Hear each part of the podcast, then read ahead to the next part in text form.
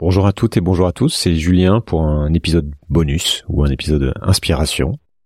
Je vous avais dit il y a quelque temps que j'allais commencer à prendre la parole un peu plus en mode solo donc pour partager des idées mais aussi pour euh, lire certains passages, certains textes qui m'inspirent. D'ailleurs si vous en avez, envoyez-les moi par email ou euh, sur le Discord, proposez-moi vos, passages qui peuvent nous permettre de mieux comprendre cette époque donc. là je vais faire un petit peu des deux donc d'abord, je vais réagir brièvement à l'épisode précédent avec euh, Aurélien Barraud et Pablo Servigne en me disant évidemment que beaucoup d'entre vous l'auront écouté. Alors c'est évidemment un épisode qui était important pour moi parce que bah, ce sont deux penseurs qui ont une place importante en France sur euh, certaines des questions qui me préoccupent. Mais c'était aussi malgré tout un petit peu frustrant et je dois dire que je suis un petit peu resté sur ma faim. Je voulais partager ça avec vous en quelques mots. D'abord, animer une table ronde avec euh, deux personnes, c'est pas du tout pareil que d'interviewer une seule personne pendant une heure, une heure et demie il y a un public d'une part, et donc on doit être plus vigilant quand on prend la parole. Ça change la posture d'une certaine manière, et puis il y a aussi une trame à suivre et un délai de parole à respecter très précisément, alors que d'habitude je laisse ouvert le micro en fait tant qu'on a tant qu'on a des choses à se dire. Sans compter évidemment que les invités sont libres de se de réagir les uns par rapport aux autres et que euh, que malgré tout, ben moi je me retrouve un petit peu au milieu à essayer de, comprendre quelle est la dynamique, à, à ne pas vouloir interrompre, à laisser les personnes réagir parce que je suis évidemment en, en retrait.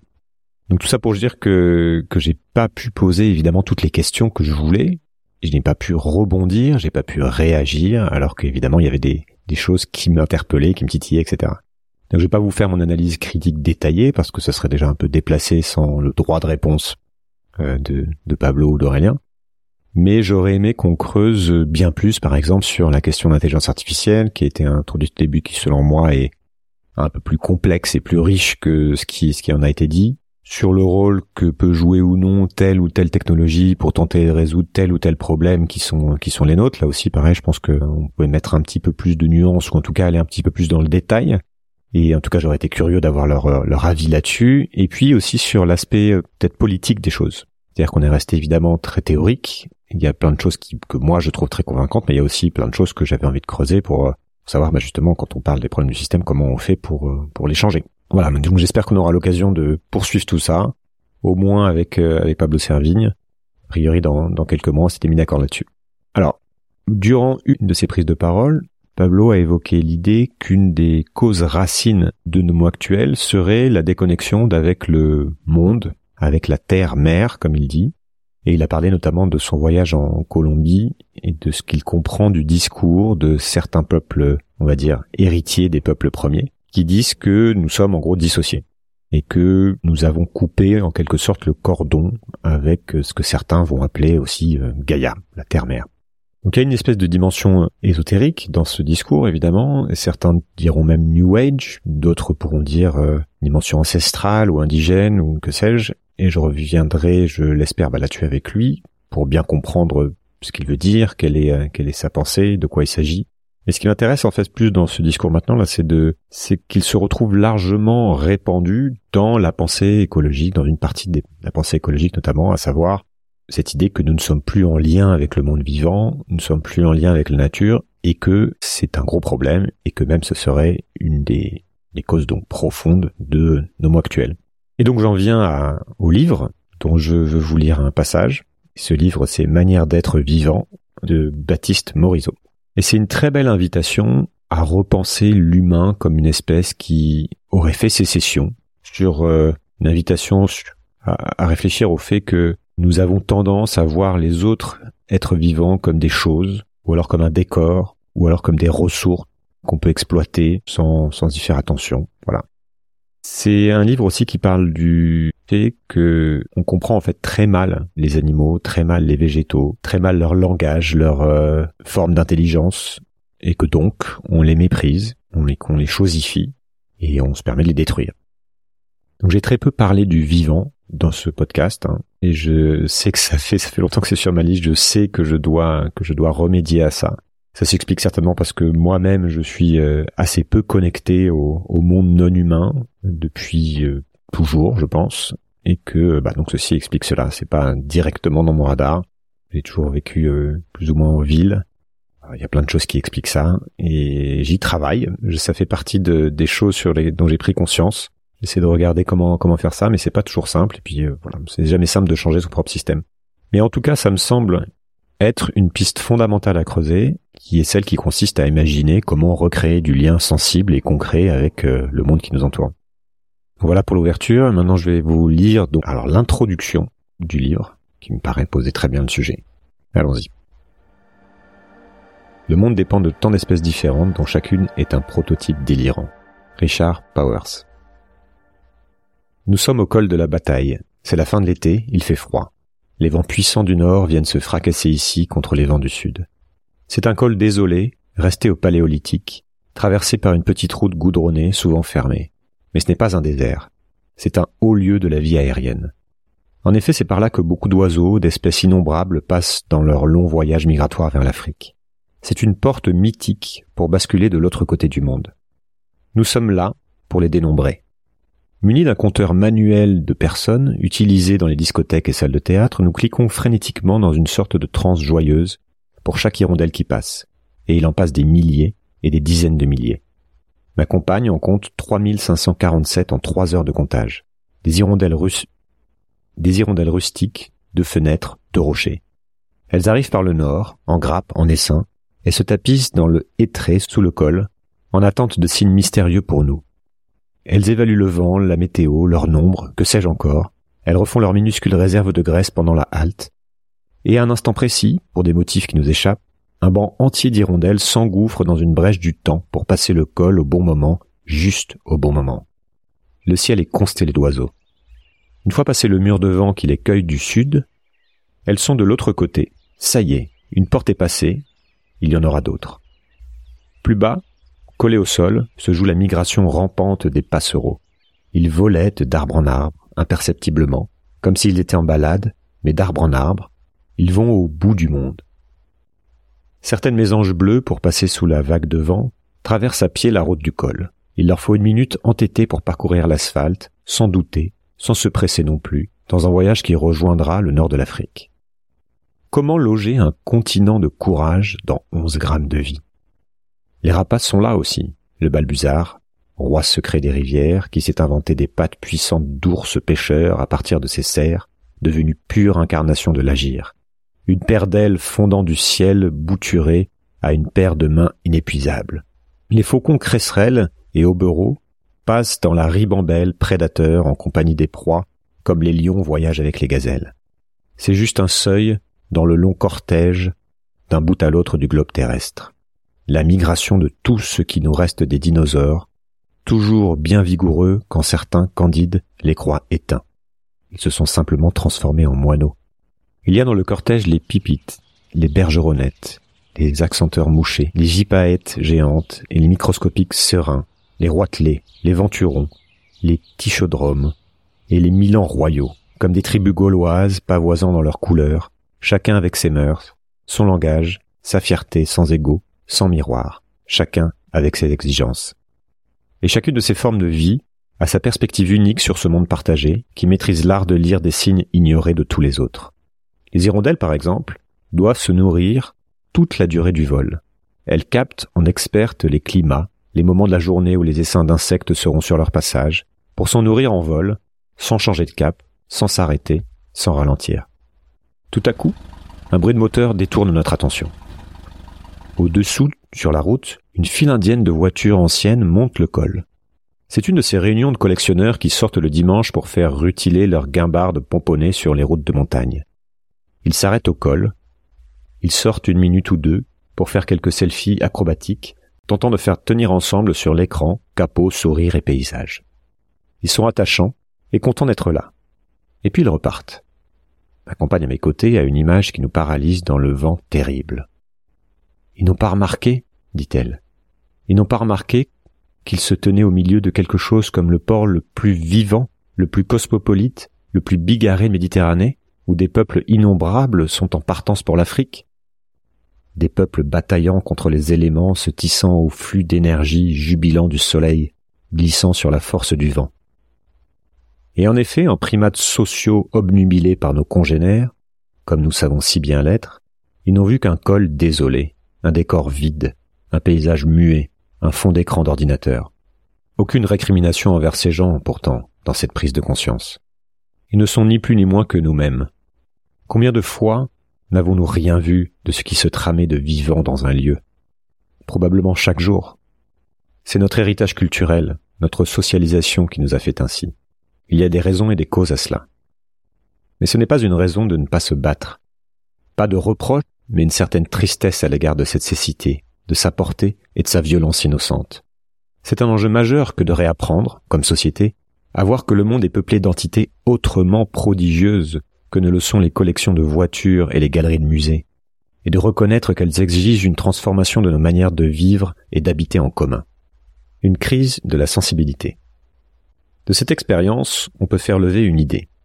La crise écologique qui est la nôtre est bien une crise des sociétés humaines. Elle met en danger le sort de des générations futures, les bases mêmes de notre subsistance et la qualité de nos existences dans, dans des environnements souillés. C'est aussi une crise des vivants, sous la forme de la sixième extinction des espèces, de la défaunation comme de la fragilisation des dynamiques écologiques et des potentiels d'évolution de la biosphère par le changement climatique. Mais c'est aussi une crise d'autre chose, de plus discret, et peut-être plus fondamental. Ce point aveugle, j'en fais l'hypothèse, c'est que la crise écologique actuelle, plus qu'une crise des sociétés humaines d'un côté ou des vivants de l'autre, est une crise de nos relations aux vivants. C'est spectaculairement d'abord une crise de nos relations productives au milieu vivant, visible dans la frénésie extractiviste et financiarisée de l'économie politique dominante. Mais c'est aussi une crise de nos relations collectives et existentielles, de nos branchements et de nos affiliations aux vivants, qui commandent la question de leur importance, par lesquels ils sont de notre monde, ou hors de notre monde, perceptif, affectif et politique. Cette crise est difficile à nommer et à comprendre. Chacun pressent néanmoins avec précision ce qu'elle nous intime. Il faut passer à d'autres relations envers les vivants. L'enthousiasme contemporain, induit par les expérimentations politiques de nouvelles manières d'habiter et d'entrer en relation avec les vivants, la montée des formes de vie collective alternatives, le goût pour les agroécologies et les sciences subversives qui redécrivent autrement la nature vivante, riche en communication et signification, sont des signaux faibles, mais puissants, de ce pivot dans la conjoncture qui est la nôtre. Un aspect de cette crise passe néanmoins plus inaperçu, par le caractère discret et à peine bruissant de sa dimension politique, c'est-à-dire de ses possibilités de politisation. C'est celui qui consiste à la penser comme une crise de la sensibilité. La crise de nos relations aux vivants est une crise de la sensibilité parce que les relations que nous avons pris l'habitude d'entretenir avec les vivants sont des relations à la nature. Comme l'explique l'anthropologue brésilien Eduardo Viveiros de Castro, les héritiers de la modernité occidentale que nous sommes pensent qu'ils entretiennent des relations de type naturel avec tout le monde des vivants non humains, car toute autre relation envers eux est impossible. Les relations possibles dans le cosmos des modernes sont de deux ordres, ou bien naturelles, ou bien sociopolitiques, et les relations sociopolitiques sont réservées exclusivement aux humains. Conséquemment, cela implique qu'on considère les vivants essentiellement comme un décor, comme une réserve de ressources à disposition pour la production, comme un lieu de ressourcement ou comme un support de projection émotionnelle et symbolique. Être un décor et un support de projection, c'est avoir perdu sa consistance ontologique. Quelque chose perd sa consistance ontologique quand on perd la faculté d'y faire attention, comme un être à part entière, qui compte dans la vie collective. La chute du monde vivant en dehors du champ de l'attention collective et politique, en dehors du champ de l'important, c'est là l'événement inaugural de la crise de la sensibilité. Par crise de la sensibilité, j'entends un appauvrissement de ce que nous pouvons sentir, percevoir, comprendre et tisser comme relation à l'égard du vivant. Une réduction de la gamme d'affects, de percepts, de concepts et de pratiques nous reliant à lui. Nous avons une multitude de mots, de types de relations, de types d'affects pour qualifier les relations entre humains, entre collectifs, entre institutions, avec les objets techniques ou avec les œuvres d'art, mais bien moins pour nos relations aux vivants.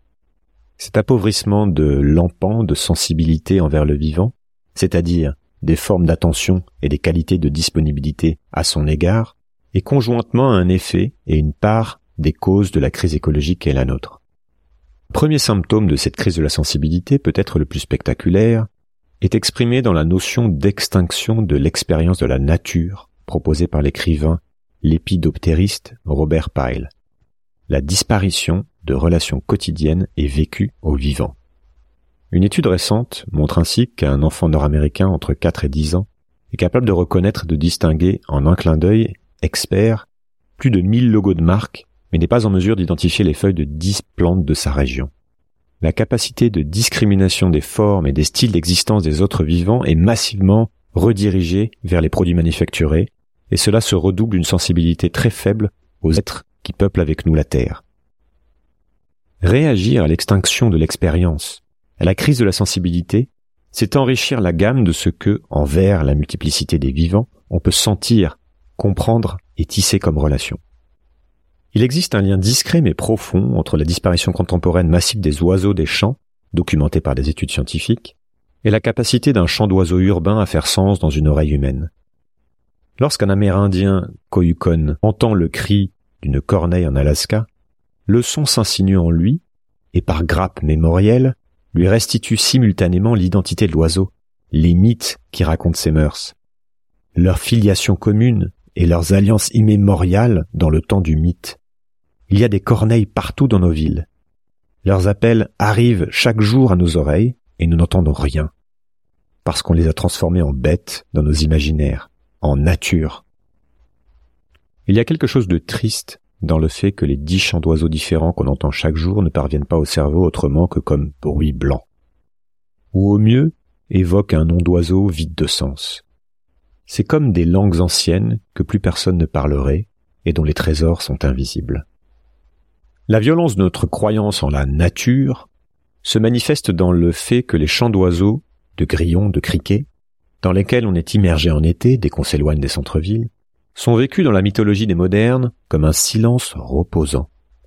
Alors qu'ils constituent, pour qui veut bien essayer de les traduire, de les sortir du statut de bruit blanc, des myriades de messages géopolitiques, des négociations territoriales, des sérénades, d'intimidation, de jeux, de plaisirs collectifs, de défis lancés, de tractations sans parole. La moindre prairie fleurie est un caravansérail cosmopolite, multilingue, multi-espèces et bourdonnant d'activité. Un vaisseau spatial aux confins de l'univers, où des centaines de formes de vie différentes se rencontrent et établissent des modus vivendi en communiquant par le son. Les nuits de printemps, on entend résonner dans ce vaisseau les chants laser des rossignols, qui combattent sans violence, à grands coups de beauté, pour attirer leurs compagnes arrivant après eux de migration et errant la nuit dans les bois pour trouver leur mâle. On entend interloquer les abois des chevreuils, borborigmes gutturaux de fauves intergalactiques hurlant le désespoir du désir. Ce qu'on appelle la campagne, un soir d'été, c'est le souk interespèce le plus bariolé et bruyant, remuant d'énergie industrieuse. C'est un Times Square autre qu'humain un lundi matin, et les modernes sont assez fous, leur métaphysique assez autoréalisatrice, pour y voir un silence qui ressource, une solitude cosmique, un espace apaisé, un lieu vide de présence réelle et muet. Quitter la ville, alors, ce n'est pas bucoliquement s'éloigner des bruits et des nuisances, ce n'est pas aller vivre à la campagne, c'est aller vivre en minorité. Dès que la nature est dénaturalisée, non plus un aplat continu, un décor d'une seule pièce, un fond sur lequel se jouent les tribulations humaines, dès qu'on retraduit les vivants en êtres et non plus en choses, alors le cosmopolitisme multispécifique devient submergent, presque irrespirable, écrasant pour l'esprit. On est entré en minorité. Cure de bonne aloi pour les modernes qui ont pris la mauvaise habitude de transformer tous les autres en minorité. D'un certain point de vue, il est vrai que l'on a perdu une certaine sensibilité. L'urbanisation massive, le fait de ne pas vivre au quotidien en contact de formes de vie multiples, nous ont dépris des puissances de pistage. Et j'entends le pistage en un sens philosophiquement enrichi, comme la sensibilité et la disponibilité aux signes des autres formes de vie. Cet art de lire s'est perdu. On n'y voit rien, et il y a un enjeu à reconstituer des chemins de sensibilité pour commencer à réapprendre à voir. Si nous ne voyons rien dans la nature, ce n'est pas seulement par ignorance de savoir écologique, éthologique et évolutionnaire, mais parce que nous vivons dans une cosmologie dans laquelle il n'y aurait supposément rien à voir, c'est-à-dire, ici, rien à traduire, pas de sens à interpréter. Tout l'enjeu philosophique revient à rendre sensible et évident qu'il y a bien quelque chose à voir et des significations riches à traduire dans les milieux vivants qui nous entourent. Il suffit néanmoins de faire ce pas-là et tout le paysage se recompose. C'est tout l'objet du premier texte de ce recueil qui embarque le lecteur dans une expédition de pistage d'une meute de loups dans les neiges du Vercors, entre thriller éthologique et récit de premier contact avec des formes de vie aliens. L'idée de perte de sensibilité est néanmoins ambiguë dans sa formulation même. Le malentendu de cette idée revient en effet à ce qu'elle semble receler quelque chose comme un primitivisme nostalgique qui n'est pas pertinent dans cette affaire. Ce n'était pas forcément mieux avant, et il ne s'agit pas de revenir à des formes de vie nues dans les bois. Tout l'enjeu est précisément qu'il s'agit de les inventer. Les animaux intercesseurs. Un autre symptôme de la crise de la sensibilité rendue presque invisible, tant nous l'avons naturalisé, se manifeste par le registre dans lequel on cantonne les animaux. Indépendamment de la question du traitement du bétail, qui n'est pas le tout de l'animalité, ni même son modèle, la grande violence invisible de notre civilisation envers eux, c'est d'avoir fait des animaux des figures pour les enfants. S'y intéresser, ce n'est pas sérieux, c'est de la sensiblerie. C'est pour les amis des bêtes. C'est régressif. Nos rapports à l'animalité et aux animaux sont infantilisés et primitivisés. C'est insultant pour les animaux et c'est insultant pour les enfants. Notre gamme de sensibilité à l'égard des animaux est réduite à peau de chagrin, ou beauté abstraite et vague, ou figure infantile, ou objet de compassion morale. L'ethnographie des relations entre humains et vivants chez les Touvins du Grand Nord, suivant Charles Stepanov, ou des Runas d'Amazonie chez Eduardo Cohn, montre une multiplicité infiniment plus riche, plurielle, nuancée, intense. Les animaux y peuplent les rêves, les imaginaires, les pratiques, les systèmes philosophiques autochtones. Notre imaginaire des formes de vie s'est réduit. Nos rêves sont pauvres en vivant. Ils ne sont pas peuplés de loups guides ou d'ours mentors, de forêts nourricières, d'insectes, de nos ancêtres préhumains qui nous ont portés à bout de bras jusqu'ici. Percer une brèche pour leur imaginer de nouvelles places dans nos imaginaires, par exemple sous la forme de rituels sans mysticisme, c'est tout l'objet du deuxième texte de ce recueil. Car les animaux ne sont pas seulement dignes d'une attention infantile ou morale, ils sont les cohabitants de la Terre avec qui nous partageons une ascendance, l'énigme d'être vivant et la responsabilité de cohabiter décemment. Le mystère d'être un corps, un corps qui interprète et vit sa vie, est partagé par tout le vivant. C'est la condition vitale universelle, et c'est elle qui mérite d'appeler le sentiment d'appartenance le plus puissant. L'animal est ainsi un intercesseur privilégié avec l'énigme originelle, celle de notre manière d'être vivant il manifeste une altérité incompréhensible, et en même temps, il est assez proche de nous pour que mille formes de parallèles, de convergence soient sensibles, avec les mammifères, les oiseaux, les pieuvres, jusqu'aux insectes. Ce sont eux qui permettent de reconstituer des chemins de sensibilité aux vivants en général, précisément du fait de leur position liminaire, de leur intime altérité à notre égard. Ils nous permettent de sentir par gradation nos affiliations aux végétaux, aux bactéries, qui sont plus loin dans notre généalogie commune, des parents si étranges qu'il est moins évident de se sentir vivant comme eux. Cela existe des passeurs. Les animaux sont des intercesseurs dotés d'un tel pouvoir. Et pourtant nous héritons d'une conception du monde qui a avili l'animal. Il est bien visible dans notre langage qui cristallise des réflexes de pensée. Toutes ces formules de la langue française, valoir à peine mieux qu'un animal, n'être qu'un animal, tout ce mépris ascensionnel toute cette métaphorique verticale du dépassement d'une animalité inférieure en nous sont présents jusque dans les recoins les plus quotidiens de notre éthique, de notre représentation de nous-mêmes. C'est incroyable. Et néanmoins, il repose sur un malentendu métaphysique. C'est tout l'objet du troisième texte de ce recueil qui piste nos animalités intérieures dans l'histoire de la morale occidentale qui nous enjoint de dompter nos pulsions fauves. Ces rapports compliqués à l'animalité trouvent en effet une part de leur origine dans le monopole de l'anthropologie philosophique dualiste qui court du judéo-christianisme jusqu'au freudisme. Cette conception occidentale pense l'animalité comme une bestialité intérieure que l'humain doit surmonter pour se civiliser, ou, à l'opposé, comme une primalité plus pure dans laquelle il, se ressource, retrouvant par là une sauvagerie plus authentique, libérée des normes sociales. Ces deux imaginaires semblent opposés, alors que rien n'est moins juste. Le second n'est que le revers de l'autre, construit par réaction et opposition symétrique. Or, on sait que les créations réactives ne font que pérenniser la vision du monde de l'ennemi qui nous fait réagir.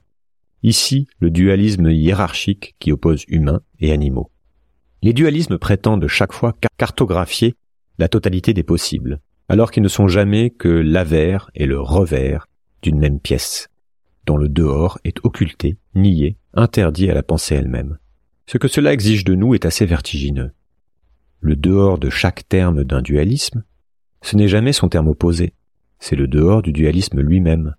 Sortir du civilisé, ce n'est pas se jeter dans le sauvage, pas plus que sortir du progrès implique de céder à l'effondrement. C'est sortir de l'opposition entre les deux. Faire effraction du monde, penser comme leur règne binaire et sans partage. C'est entrer dans un monde qui n'est pas organisé, structuré, tout entier rendu intelligible à partir de ses catégories. L'enjeu de fulgurer comme une lame de sabre entre les deux blocs du dualisme pour déboucher de l'autre côté du monde qu'ils prétendent enclore et voir ce qu'il y a derrière. C'est un art de l'esquive. Il faut voler comme un papillon pour éviter d'être capturé par les deux monolithes jumeaux de la nature et de la culture, de tomber de charibde, qu'est l'homme majuscule en Scylla, de l'animal homogénéisé, du culte de la nature sauvage opposé à celui de la nécessaire amélioration d'une nature défaillante. Danser dans les cordes pour esquiver le dualisme de l'animalité comme bestialité inférieure et comme pureté supérieure, pour ouvrir un espace encore inexploré, celui des mondes à inventer une fois qu'on est passé de l'autre côté. Les entrevoir, les donner à voir. Grande respiration. À mon sens, alors, ces deux formulations du problème des rapports entre humains et animalité sont fausses et toxiques. Les animaux ne sont pas plus bestiaux que nous, pas plus qu'ils ne sont plus libres. Ils n'incarnent pas une sauvagerie débridée et féroce, c'est un mythe de domesticateur pas plus qu'une innocence plus pure, c'est son envers réactif.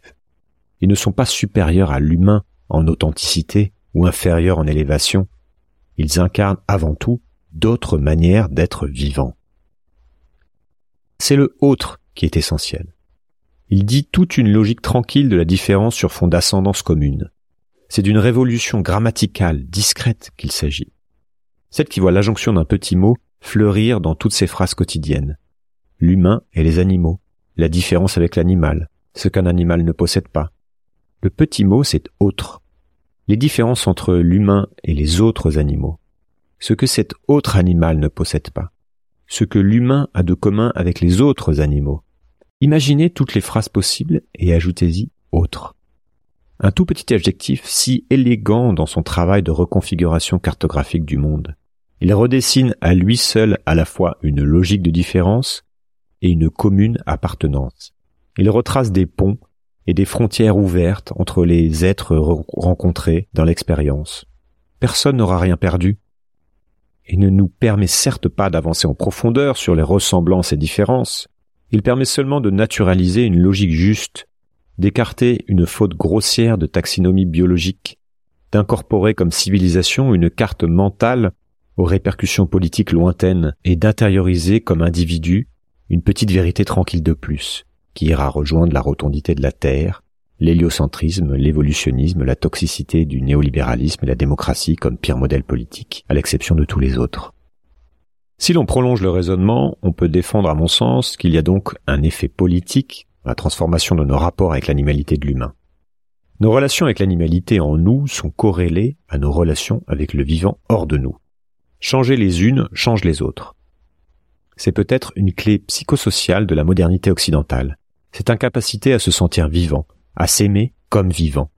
Accepter notre identité de vivant, renouer avec notre animalité, pensée, ni comme primalité à surmonter, ni comme sauvagerie plus pure, mais comme héritage riche à recueillir et à moduler, c'est accepter notre destin commun avec le reste des vivants. Accepter que l'humain ne trouve pas son vecteur dans la domination spirituelle de son animalité, mais dans la bonne intelligence à chercher avec les forces du vivant en nous, c'est changer de rapport fondamental avec les forces du vivant hors de nous.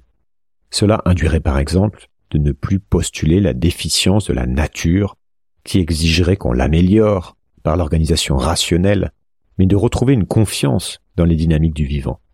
Une confiance dans ces dynamiques écologiques et évolutionnaires avec lesquelles il nous revient de négocier des modus vivendi, une partie d'influencer et parfois de moduler pour nos besoins, mais dans l'horizon d'une cohabitation attentive aux égards ajustés, à inventer envers les autres formes de vie qui peuplent avec nous la Terre.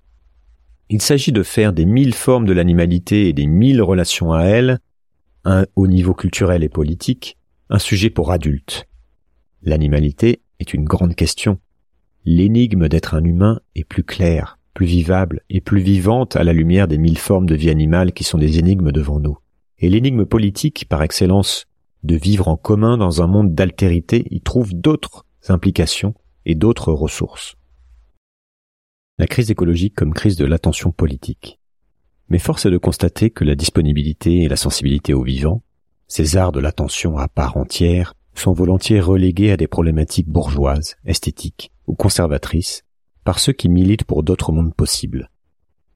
Ils sont en fait puissamment politiques. Ces arts de l'attention sont politiques car l'essence discrète et pré-institutionnelle du politique se joue dans les déplacements des seuils qui commandent ce qui mérite l'attention.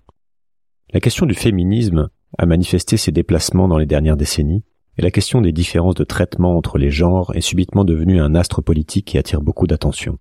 La question du travail aliéné la question de la condition de tous ceux qui ne possèdent pas les moyens de production mais vendent leur force de travail, naturalisée dans le premier capitalisme, est devenue avec Marx et depuis un objet des plus vigoureuses attentions collectives.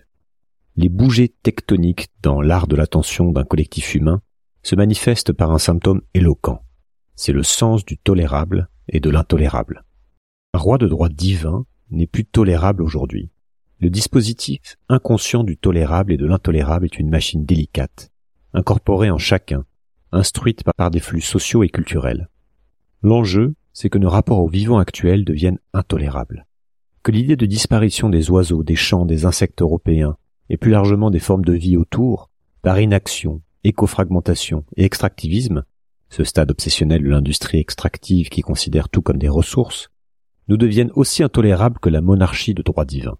Et ce, en préparant des rencontres qui font entrer les vivants dans l'espace politique de ce qui mérite attention, c'est-à-dire qui appellent qu'on y soit attentif et attentionné. Les affiliations permettent d'accéder à une forme de soi élargie. Je me souviens d'un passager du train qui regardait avec anxiété un ciel pluvieux de printemps par la fenêtre. Lorsqu'il révéla la raison de sa préoccupation, je suis resté muet le mauvais temps n'allait pas ruiner ses vacances. Il m'annonça comme s'il s'agissait d'un proche. Je n'aime pas les printemps pluvieux, ils sont mauvais pour les chauves-souris. Il y a beaucoup moins d'insectes. Les mères ne peuvent plus nourrir les petits. Un soi élargi dans lequel les autres vivants emménagent, c'est certes quelques préoccupations de plus, mais c'est aussi étrangement émancipateur. Ce n'est qu'ensuite que le système des valeurs de base se transforme et pas parce qu'on a culpabilisé chacun par l'annonce d'Apocalypse touchant des êtres qui n'existent pas dans leur cosmos comme des êtres. Les arts de l'attention politique auront changé lorsque nous vivrons le pillage de la vie océane, la crise des pollinisateurs comme aussi intolérable que la monarchie de droit divin, le mépris d'une part de l'agriculture industrielle à intrants envers la faune des sols comme aussi intolérable que l'interdiction de l'avortement. On pourrait ainsi défendre que dans une certaine mesure, dans des sociétés démocratiques traversées par de grands flux d'informations, le politique est en aval de la culture, au sens des représentations de la vie désirable, des seuils du tolérable et de l'intolérable.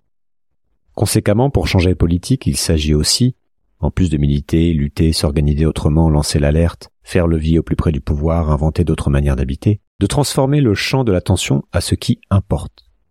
C'est tout l'objet du quatrième texte de ce recueil en quête, au grand air, au contact des loups, des brebis, des bergers, des ciels nocturnes et des prairies, qui tentent d'ébaucher les contours d'une politique des interdépendances. C'est un travail de longue haleine, mais il mérite d'être fait, parce que nous avons encore quelques millénaires à vivre ensemble sur cette planète cosmopolite de vie. Dans quelle direction ouvrir ce champ de notre attention politique collective? Le problème de notre crise écologique systémique, s'il veut être compris dans sa dimension la plus structurelle, est un problème d'habitat. C'est notre manière d'habiter qui est en crise, et notamment par son aveuglement constitutif au fait qu'habiter, c'est toujours cohabiter, parmi d'autres formes de vie, parce que l'habitat d'un vivant n'est que le tissage des autres vivants.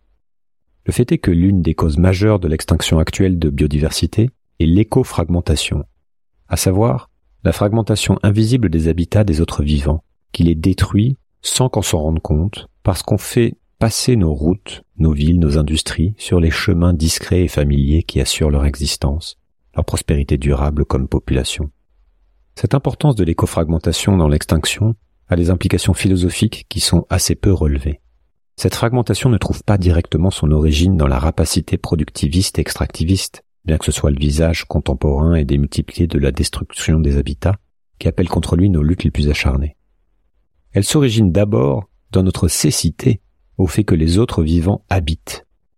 La crise de notre manière d'habiter revient à refuser aux autres le statut d'habitant. L'enjeu est donc de repeupler, au sens philosophique, de rendre visible que la myriade de formes de vie qui constituent nos milieux donateurs sont elles aussi, depuis toujours, non pas un décor pour nos tribulations humaines, mais les habitants de plein droit du monde, parce qu'ils le font par leur présence. La microphone des sols fait littéralement les forêts et les champs. Les forêts et la vie végétale des océans fabriquent l'atmosphère respirable qui nous accueille. Les pollinisateurs font littéralement ce que nous appelons Candide le printemps. Comme si c'était un cadeau de l'univers ou du soleil. Non, c'est leur action bourdonnante, invisible et planétaire, qui appelle chaque année au monde à la sortie de l'hiver, les fleurs, les fruits, et dons de la terre et le retour immémorial. Les pollinisateurs, abeilles, bourdons, oiseaux, ne sont pas posés comme des meubles sur le décor naturel et immuable des saisons. Ils fabriquent cette saison dans ce qu'elle a de vivant. Sans eux, vous auriez peut-être des fontes de neige lorsque l'ensoleillement augmente vers le mois de mars, mais elles auraient lieu dans un désert. Vous n'auriez pas les fleurs de cerisier, ni aucun effet de la fécondation croisée qui fonde le cycle de vie des angiospermes, toutes les plantes à fleurs de la planète, qui forment plus de des neuf dixièmes de la biodiversité végétale terrestre. Vous n'auriez qu'un hiver interminable. Un type d'être qui fait de ses mains, si l'on peut dire, le printemps, n'a pas sa place comme élément du décor, comme ressource. Il constitue un habitant qui fait son entrée dans le champ politique des puissances avec lesquelles il va falloir négocier les formes de notre vie commune. L'inattention politique au vivant. Une part de ce que la modernité appelle progrès qualifie quatre siècles de dispositifs qui permettent de ne pas avoir à faire attention aux altérités, aux autres formes de vie, aux écosystèmes. Le personnage conceptuel qu'on vise ici, on pourrait l'appeler le moderne moyen. Nous le sommes tous, dans une certaine mesure, dans l'ère culturelle qui revendique d'être moderne. On le nommera ici, par souci de concision, le momo. Observons un phénomène colonial typique, puisque c'est souvent là que se révèle le mieux l'étrangeté du momo. Pour un colon occidental, lorsqu'il arrive dans les jungles d'Afrique ou les rizières à moussons de l'Asie, civiliser un espace dans lequel il s'installe, c'est traditionnellement faire qu'on puisse y vivre en toute ignorance des cohabitants non humains. C'est supprimer, contrôler, canaliser les fauves, les insectes, les pluies, les crues. Être chez soi, c'est pouvoir vivre sans faire attention. Or, pour les autochtones, c'est l'inverse. Le chez soi implique cette vigilance vibratile, cette attention au tissage des autres formes de vie, qui enrichissent l'existence, même s'il faut composer avec elles, et que c'est souvent exigeant, parfois compliqué. La concorde est coûteuse en intelligence diplomatique entre humains, elle est aussi avec les autres vivants. Une grande part des techniques et des représentations du monde des modernes servent à cela. C'est leur fonction. Se dispenser de l'attention, c'est-à-dire pouvoir opérer partout, en tout lieu, malgré l'ignorance et en toute insouciance, c'est-à-dire sans connaître un lieu et ses habitants c'est un débranchement à l'égard de ce qui, dans le monde vivant, alentour, exige une disponibilité généreuse. Les tissages avec les pollinisateurs, les plantes, les dynamiques écologiques, les climats. C'est une métaphysique pratique dont la fonction secrète mais puissante est l'interchangeabilité. Tout doit être interchangeable. Tous les lieux, toutes les techniques, toutes les pratiques, tous les savoir-faire, tous les êtres, les abeilles domestiques, les variétés de pommes, les souches de blé, il s'agit d'être chez soi partout en homogénéisant les conditions d'existence de manière à ne pas avoir besoin de connaître l'éthologie des autres et l'écologie d'un lieu, c'est-à-dire les mœurs des peuples de vivants qui l'habitent et le constituent. Pour pouvoir se consacrer à l'essentiel, aux yeux du Momo, les relations entre congénères humains, relations de pouvoir, d'accumulation, de prestige, d'amour, de famille, sur fond d'un décor inanimé, constitué par les dix millions d'autres espèces qui, soit dit en passant, sont nos parentes. C'est très ambivalent comme phénomène, car sur certains points cela a produit des effets confortables et avantageux. Il ne s'agit pas de prêcher bêtement et radicalement le contraire, pour passer de la modernité triomphante à l'antimodernité contrite, mais d'apprendre à faire la part des choses. Il y a des êtres envers lesquels il faut réapprendre l'attention. Car actuellement le confort de la modernité s'inverse. À force de ne plus faire attention au monde vivant, aux autres espèces, aux milieux, aux dynamiques écologiques qui tissent tout le monde ensemble, on crée de toutes pièces un cosmos muet et absurde qui est très inconfortable à vivre à l'échelle existentielle, individuelle et collective. Mais surtout, on génère un réchauffement climatique et une crise de la biodiversité qui menacent concrètement les conditions d'habitabilité de la Terre pour les humains. Le paradoxe donc, c'est qu'à un certain degré, il y a un confort appréciable dans, l'art des modernes de se libérer de la tension exigée par le milieu et ceux qui le peuplent, mais que, dès qu'il dépasse un certain seuil, ou prend une certaine forme, il devient pire qu'inconfortable. Il rend le monde invivable. Le problème devient, quel est ce seuil, et quelles sont ses formes précisément, sérieusement Comment hériter intelligemment de la modernité? Faire la part des choses dans nos legs historiques, entre les émancipations à chérir et protéger, et les errances toxiques? C'est une des questions de ce siècle. C'est la question boussole pour naviguer en tenant ferme le cap dans la houle entre les deux positions manichéennes que sont, d'un côté, les envolées antimodernes qui condamnent en bloc toute la modernité mal incarnée tout en jouissant de ses produits, de l'autre, les attitudes hypermodernes qui veulent accélérer sur le même vecteur du progrès dont on sait désormais qu'il est un cap au pire, en défendant une doctrine odieuse du TINA, There is no alternative, qui permet de ne pas réfléchir, militer, ni remettre en cause ce qui est toxique dans notre héritage. Sortir du huis clos. Une espèce a transformé en décor de matière disponible pour ses tribulations humaines les dix millions d'autres espèces qui constituent sa famille élargie, son milieu donateur, ses cohabitants quotidiens. Et plus exactement, c'est le fait d'une certaine petite population de cette espèce porteuse d'une culture historique et locale. Car cette invisibilisation est un phénomène provincial et tardif. Il n'est pas le fait de l'humanité entière. Imaginez un peuple abordant une terre peuplée de myriades d'autres peuples parents et déclarant qu'ils n'existent pas vraiment, pas autant, qu'ils sont la scène et non les acteurs.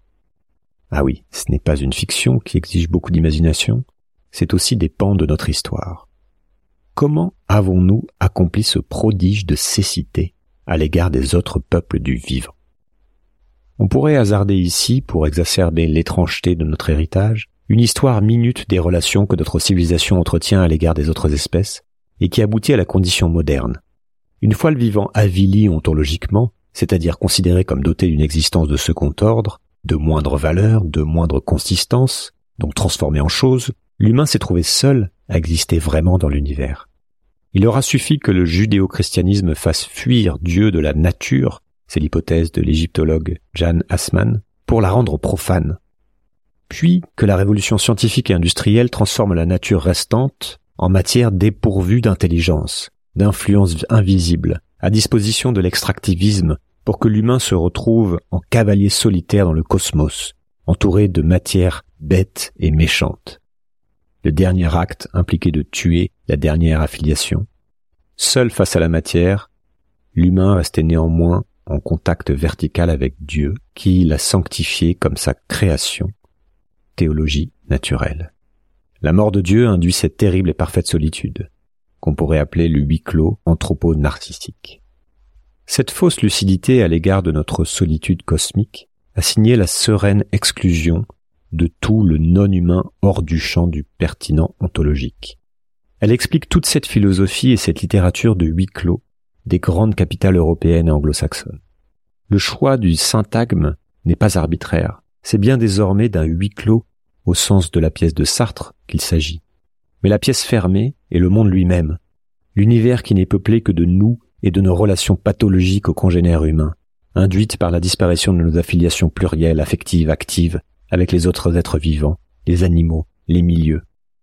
Ce thème omniprésent dans la littérature et la philosophie du XXe siècle, de la solitude cosmique de l'homme, érigé en grandeur par l'existentialisme et d'une intrigante violence. Sous couvert de l'héroïsme de l'absurde camusien, sous couvert d'un courage de la vérité, cette violence consiste par cécité, par refus d'apprendre à voir les formes d'existence des autres, en une négation de leur statut de cohabitant, postulant qu'en fait, ils n'ont pas de capacité de communication, de sens autochtone, de point de vue créatif, d'aptitude au modus vivendi, d'invite politique. Et c'est là le grand art, et donc la violence occultée du naturalisme occidental, qui a en fait pour vocation de justifier qu'on exploite toute la nature comme matière première à portée de main, au service de notre projet de civilisation.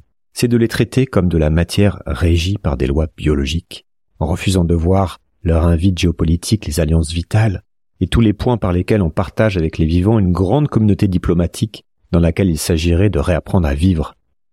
Le sujet humain seul dans un univers absurde, entouré de pure matière à portée de main comme stock de ressources, ou sanctuaire pour se ressourcer spirituellement, est une invention fantasmatique de la modernité. De ce point de vue, les grands penseurs de l'émancipation qu'ont pu être Sartre ou Camus, et qui ont probablement infusé leurs idées en profondeur dans la tradition française, sont des alliés objectifs de l'extractivisme et de la crise écologique. Il est intrigant de réinterpréter ces discours d'émancipation comme étant des vecteurs de grande violence. Pourtant, ce sont eux qui ont transformé en croyance fondatrice de l'humanisme tardif le mythe suivant lequel nous étions les seuls sujets libres dans un monde d'objets inertes et absurdes, voués à donner du sens par notre conscience à un monde vivant qui en serait dépourvu, qu'il a déparé de ce qu'il a toujours possédé, et que les chamanistes et les animistes décrits par Vivero de Castro et d'Escola savent très bien. Des relations sociales complexes de réciprocité, d'échange et de prédation, qui ne sont pas pacifiques, iréniques, pas selon la prophétie d'Isaïe, mais qui sont politiques en un sens encore énigmatique et qui appellent des formes de pacification, de conciliation, de cohabitation mutualiste et respectueuse. C'est tout l'objet de l'épilogue de ce recueil. Car il y a des significations partout dans le vivant. Elles ne sont pas à projeter, elles sont à retrouver avec les moyens qui sont les nôtres, c'est-à-dire à traduire et à interpréter. Il s'agit de faire de la diplomatie. Il faut des interprètes, des, truchements, des entre-deux, pour faire le travail de reprendre la langue avec le vivant, pour dépasser ce qu'on pourrait appeler la malédiction de Lévi-Strauss, l'impossibilité de communiquer avec les autres espèces avec lesquelles on partage la Terre. Je cite, Malgré les nuages d'encre projetés par la tradition judéo-chrétienne pour la masquer, aucune situation ne paraît plus tragique, plus offensante pour le cœur et l'esprit que celle d'une humanité qui coexiste avec d'autres espèces vivantes sur une terre dont elle partage la jouissance et avec lesquelles elle ne peut communiquer. Fin de citation. Mais cette impossibilité est une fiction des modernes. Elle contribue à justifier l'entreprise de réduction du vivant à de la marchandise pour faire tourner les flux économiques mondiaux. La communication est possible. Elle a toujours eu lieu. Elle est tournée de mystères, d'énigmes inépuisables, d'intraduisibles aussi, mais enfin de malentendus créateurs. Elle n'a pas la fluidité d'une discussion de café, mais elle n'en est pas moins riche de sens. Énigme parmi les énigmes, la manière humaine d'être vivant ne prend sens que si elle est tissée aux milliers d'autres manières d'être vivants que les animaux, végétaux, bactéries, écosystèmes revendiquent autour de nous. L'énigme, toujours intacte d'être un humain, est plus riche et plus poignante quand on la partage avec les autres formes de vie de la grande famille, quand on leur prête attention, quand on fait justice à leur altérité. Ce jeu de parenté et d'altérité avec les autres vivants, les causes communes qu'ils font lever en politique vitale, participe de ce qui rend si riche le mystère à vivre d'être un humain. Voilà, c'est un peu plus long que, ce que j'avais anticipé. J'espère que vous vous n'êtes pas parti entre temps et que ça ne vous déplaît pas de m'entendre lire. C'est un exercice qui est pas très facile, je m'en rends compte. Donc c'était l'introduction de Manière d'être vivant de Baptiste Morisot. Euh, pour tout vous dire, j'ai pas encore fini le livre, mais cette, cette introduction m'a m'a marqué parce que je trouve qu'elle couvre pas mal de choses euh, auxquelles je n'avais pas tout à fait pensé jusqu'à présent. Donc, euh, bah, comme d'habitude, je partage avec vous une grille de lecture que je trouve intéressante, puisque je trouve intéressante, qui ne répond pas évidemment à tout, mais qui, bah, qui ouvre des portes. Voilà. Donc, n'hésitez pas à me dire si vous aimez ces formats dans lesquels je prends plus la parole, ou au contraire si, bah, si vous n'aimez pas, et pourquoi? Et pensez comme toujours, pour finir, à, me soutenir, pour me permettre de continuer ce podcast, soit avec un, commentaire sur les plateformes, on en parle autour de vous, soit concrètement avec un don sur euh, Tipeee, Patreon, PayPal, c'est aujourd'hui ce qui me fait vivre. Et puis rejoignez euh, la conversation avec euh, les autres auditeurs, il y a plus de 1500 personnes maintenant sur, sur Discord. Vous pouvez aussi vous abonner sur la newsletter pour rejoindre la communauté. Merci beaucoup, à bientôt et belle journée.